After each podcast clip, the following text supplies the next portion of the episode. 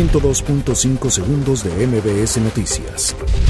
La Cámara de Diputados, reunida en una sede alterna, retomará este jueves 21 de noviembre las labores suspendidas desde hace aproximadamente 10 días debido al bloqueo que organizaciones campesinas mantienen en el recinto parlamentario.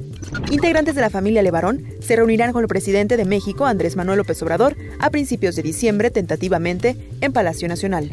El Instituto Nacional Electoral dio su buen fin a los partidos políticos al perdonarles multas por 89.5 millones de pesos por más de 1.900 afiliaciones indebidas.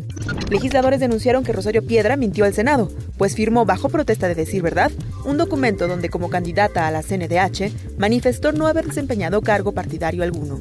Un juez concedió una suspensión definitiva a la empresa CBD Sciency para que se respeten los 10 permisos que le concedió la administración pasada la Comisión Federal para la Protección contra Riesgos Sanitarios. El gobierno de la Ciudad de México inició la construcción de 75 puntos de arribo para bicicletas y monopatines sin anclaje, espacios que sustituirán a los cajones de estacionamiento para vehículos automotores. La representante permanente de México ante la Organización de Estados Americanos, OEA, Luz Elena Baños, manifestó la preocupación de nuestro país ante el quebrantamiento del orden constitucional en Bolivia. La Confederación de Cámaras Nacionales de Comercio, Servicios y Turismo anunció que realizará diversas acciones que impulsarán los sectores que representa y dinamizará la economía de los estados y el país. La Fiscalía General de la República deberá informar sobre recursos de procedencia ilícita del cártel Jalisco Nueva Generación y los Queenies.